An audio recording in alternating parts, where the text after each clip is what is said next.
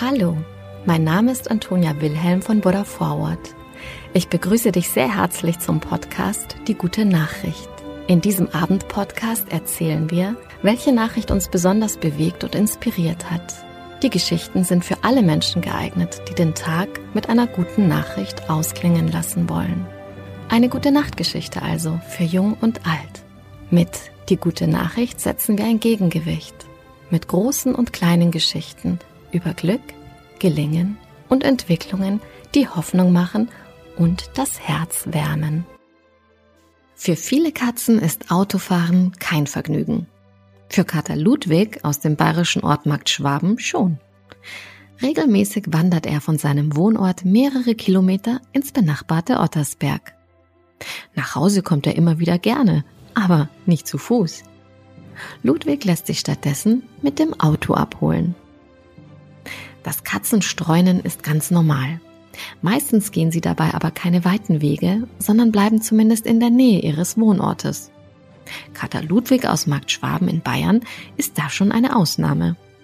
Regelmäßig wandert er dreieinhalb Kilometer ins benachbarte Ottersberg und hat dabei zwei Häuser als Ziel. Wenn er dort ankommt, klingelt bei seiner Besitzerin Lite Piertong das Telefon. Die Bitte, der Ludwig möchte bitte abgeholt werden. Er liebt Autofahren, sagt seine Besitzerin, die den Kater mit einem Jahr aus dem Tierheim holte. Spazierengehen liebt der Ludi, wie sie ihren Kater liebevoll nennt, aber auch. Mit seinen langen Wanderungen schafft er es, beides zu verknüpfen. Bislang ist er noch nie von selbst zurückgegangen, verrät die Besitzerin. Er lässt sich immer abholen.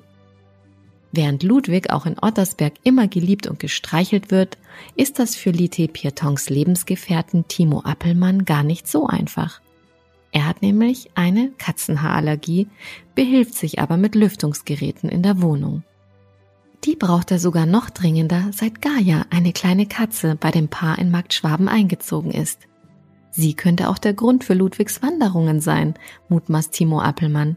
Das macht er, seit Gaia da ist. Genervt könnte der Kater sein, glaubt er. An alle, die dem Ludwig mal auf einer Wanderung begegnen, hat die Besitzerin eine Bitte. Bitte nicht füttern. Der Kater leidet an einer Herzerkrankung, die den Herzmuskel steifer und dicker werden lässt. Es sei eh schon unglaublich, dass der Kater schon sechs Jahre alt geworden sei. Das Wandern scheint dem Herzen von Ludwig dabei gut zu tun. Und mit dieser süßen Geschichte von dem kleinen Streuner Ludwig gehen wir heute schlafen. Gute Nacht, schlaf gut und träum was Schönes.